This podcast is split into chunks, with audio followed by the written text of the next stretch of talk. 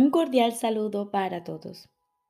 Hoy continuamos leyendo el texto del libro Un curso de milagros. Capítulo 9. La aceptación de la expiación. Quinta parte. El sanador no sanado. Jesús nos dice, el plan de perdón del ego se utiliza mucho más que el de Dios. Esto se debe a que lo ponen en práctica sanadores que no han sanado y pertenece, por lo tanto, al ámbito del ego. Consideremos ahora con más detenimiento al sanador no sanado. Por definición, está tratando de dar lo que no ha recibido. Si un sanador no sanado es un teólogo, por ejemplo, puede que parta de la premisa, soy un miserable pecador. Y eso es lo que eres tú también. Si es un psicoterapeuta, es más probable que parta de la creencia igualmente absurda de que el ataque es real tanto para él como para su paciente, aunque eso es algo que a ninguno de los dos debiera importar. He dicho repetidamente que las creencias del ego no se pueden compartir. Y esa es la razón de que sean irreales. ¿Cómo puede ser entonces que ponerlas entre comillas al descubierto las haga cobrar realidad? Todo sanador que busca la verdad en fantasías aún no ha sanado, pues no sabe dónde buscarla y por lo tanto no sabe de la solución al problema de cómo sanar. La única ventaja de traer las pesadillas a la conciencia es poder mostrar que no son reales y que su contenido no significa nada. El sanador no sanado no puede hacer eso porque no lo cree. Todos los sanadores no sanados siguen de una u otra forma el plan de perdón del ego si son teólogos, probablemente se condenan a sí mismos, enseñan a condenar y propugnan una solución temible. Al proyectar la condenación sobre Dios, hacen que éste parezca vengativo y temen su justo castigo. Lo único que han hecho ha sido identificarse con el ego y al percibir lo que éste hace, se condenan a sí mismos debido a esta confusión de identidad. Es comprensible que muchos se hayan rebelado contra este concepto, pero rebelarse contra, contra él indica que aún siguen creyendo en él. Algunas de las modalidades más recientes del plan del ego son tan inútiles como las más antiguas, pues la forma en que se manifiestan es irrelevante y el contenido sigue siendo el mismo.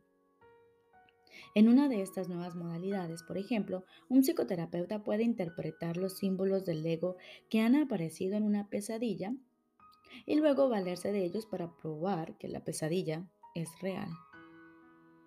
Habiéndole otorgado realidad, intenta entonces desvanecer sus efectos menospreciando la importancia del soñador. Ese sería un enfoque curativo siempre que también se considerase al soñador como irreal. Mas si se equipara al soñador con la mente, se niega el poder correctivo de que goza la mente a través del Espíritu Santo.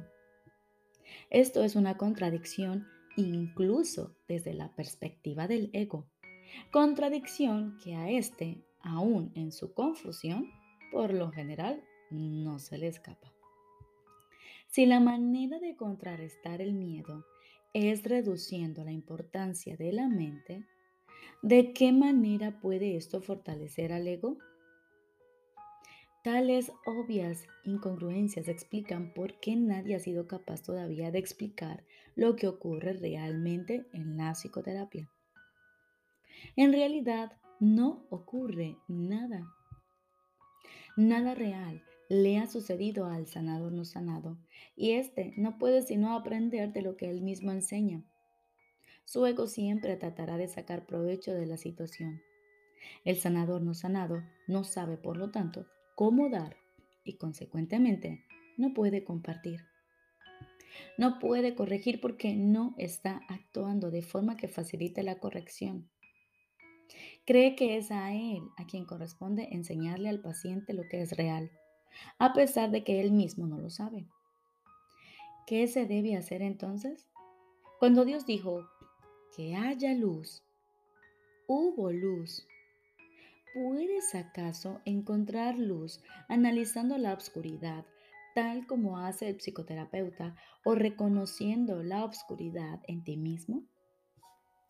Tal como hace el teólogo y buscando una luz distante que la disipe al mismo tiempo que enfatizas lo lejos que está. La curación no es un misterio. Nada puede cambiar a menos que se entienda, ya que la luz es entendimiento. Un, entre comillas, miserable pecador no puede curar sin la ayuda de la magia, ni tampoco puede una mente insignificante apreciarse a sí misma sin esa misma clase de ayuda. Ambas formas del enfoque del ego te llevarán forzosamente a un callejón sin salida. La típica, entre comillas, situación imposible a la que el ego siempre conduce. Tal vez sea una ayuda para alguien el que se le indique hacia dónde se está encaminando, pero de poco le sirve si no se le ayuda además a cambiar de rumbo. El sanador no sanado no puede hacer eso por él, puesto que no lo puede hacer para sí mismo. La única aportación significativa que el sanador puede hacer es presentarle un ejemplo de alguien a quien se le cambió de rumbo y que ya no cree en pesadillas de ninguna clase. La luz en su mente, por lo tanto, responderá al que pregunta, que tiene que decidir con Dios que si hay luz porque la ve. Repito, la luz en su mente, por lo tanto, responderá al que pregunta que tiene que decidir con Dios que sí hay luz, porque la ve. Y mediante este reconocimiento, el sanador sabe que la luz está ahí. Así es como la percepción finalmente se transforma en conocimiento. El obrador de milagros comienza percibiendo luz y transforma su percepción en certeza al extender continuamente la luz y al aceptar el reconocimiento que ésta le ofrece. Los efectos de la luz le confirman que ésta está ahí. Un terapeuta no cura, sino que deja que la curación ocurra espontáneamente puede señalar la obscuridad, pero no puede traer luz por su cuenta, pues la luz no es de Él. No obstante, al ser para Él, tiene que ser también para su paciente. El Espíritu Santo es el único terapeuta. Él hace que la curación sea evidente en cualquier situación en la que Él se guía. Lo único que puedes hacer es dejar que Él desempeñe su función. Él no necesita ayuda para llevarla a cabo.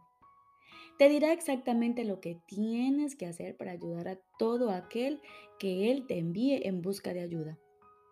Y le hablará a través de ti si tú no interfieres. Recuerda que eres tú el que elige el guía que ha de prestar la ayuda y que una elección equivocada no constituirá ninguna ayuda. Pero recuerda asimismo que la elección correcta sí lo será. Confía en Él, pues ayudar es su función y Él es de Dios. A medida que despiertes otras mentes al Espíritu Santo a través de Él y no a través de ti, te darás cuenta de que no estás obedeciendo las leyes de este mundo. Solo las leyes que estás obedeciendo dan resultado. Lo bueno es lo que da resultado. Es una afirmación acertada, pero incompleta. Solo lo bueno puede dar resultado. nada más puede hacerlo. Este curso ofrece un marco de enseñanza muy claro y muy simple y te provee de un guía que te dice lo que debes hacer. Si le obedeces, verás que lo que Él te dice es lo que da resultado. Los resultados que se derivan de seguir su dirección son más convincentes que sus palabras. Te demostrarán que las palabras son ciertas. Siguiendo al guía adecuado, aprenderás la más simple de todas las lecciones. Por sus frutos los conoceréis y ellos se conocerán a sí mismos. Por sus frutos los conoceréis y ellos se conocerán a sí mismos.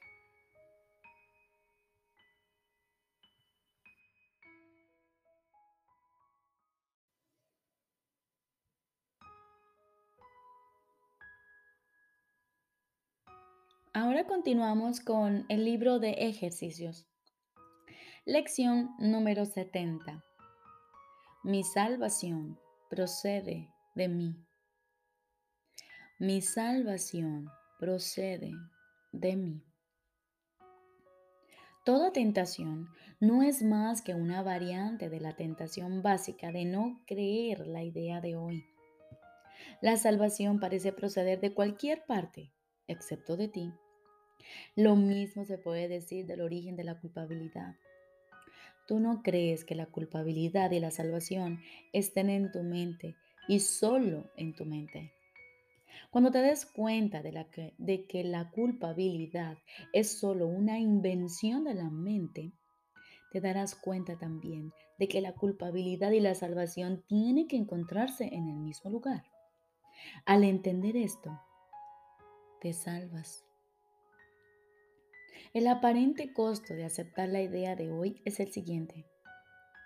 Significa que nada externo a ti puede salvarte, ni nada externo a ti puede brindarte paz.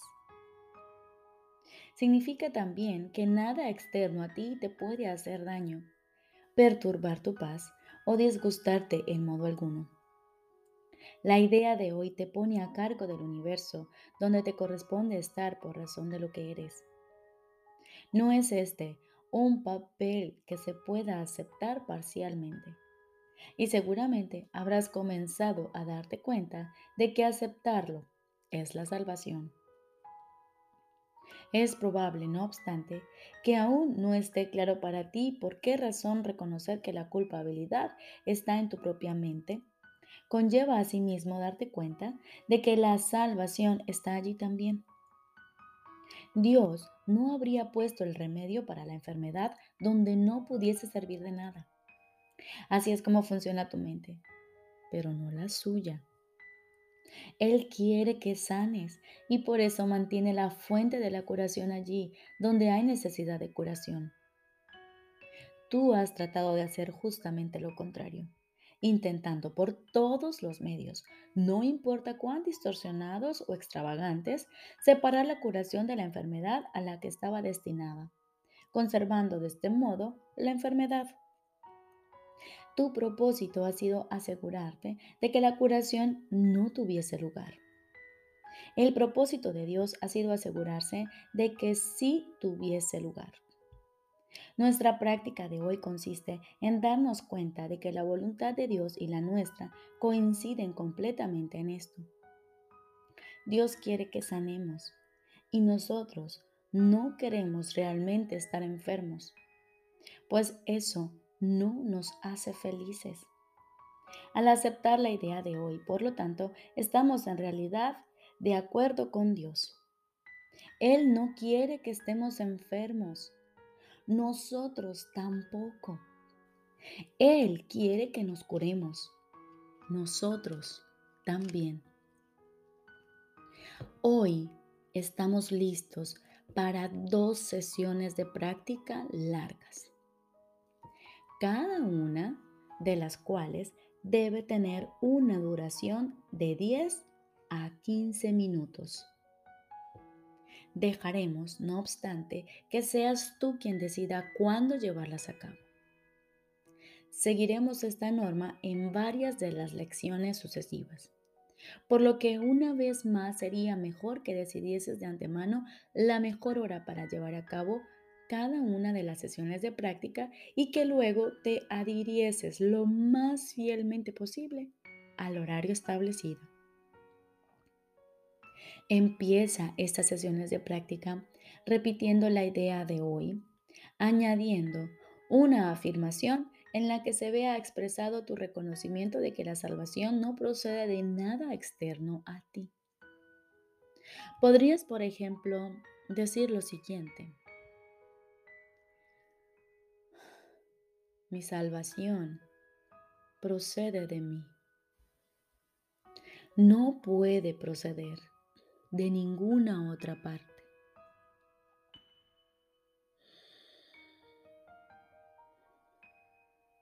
Mi salvación procede de mí. No puede proceder de ninguna otra parte. Dedica después varios minutos con los ojos cerrados a revisar algunas de las fuentes externas en las que en el pasado buscaste la salvación. En otra gente, en posesiones, en diversas situaciones y acontecimientos y en conceptos de ti mismo que intentaste convertir en realidad. Reconoce que la salvación no se encuentra en nada de eso y dite a ti mismo, mi salvación no puede proceder de ninguna de esas cosas.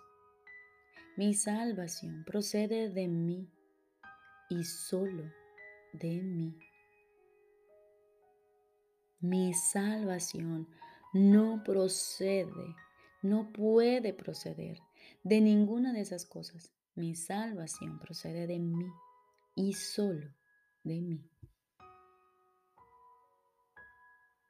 Trataremos ahora nuevamente de llegar a la luz en ti, que es donde realmente se encuentra tu salvación. No puedes encontrarla en las nubes que rodean la luz y es ahí donde la has estado buscando. No está ahí. Está más allá de las nubes, en la luz que se encuentra tras ellas. Recuerda que tienes que atravesar las nubes antes de poder llegar a la luz. Pero recuerda también que jamás encontraste nada que fuese duradero o que realmente quisieras en los tapices de nubes que te imaginabas. Puesto que todas las ilusiones de salvación te han fallado, seguramente no querrás quedarte en las nubes buscando en vano ídolos falsos, cuando te sería más fácil llegar hasta la luz de la verdadera salvación. Trata de ir más allá de las nubes utilizando cualquier medio que te atraiga. Si te resulta útil, piensa que te estoy llevando de la mano y que te estoy guiando. Y te aseguro que esto no será una vana fantasía. Para las sesiones de práctica más cortas y frecuentes de hoy, recuérdate a ti mismo que la salvación procede de ti y que nada, salvo tus propios pensamientos, puede impedir tu progreso. Estás libre de toda interferencia externa. Estás a cargo de tu salvación estás a cargo de la salvación del mundo. Di entonces, mi salvación procede de mí. No hay nada externo a mí que me pueda detener. En mí se encuentra la salvación del mundo y la mía propia. Recordemos, lección número 70. Mi salvación procede de mí. Te deseo un feliz y maravilloso día.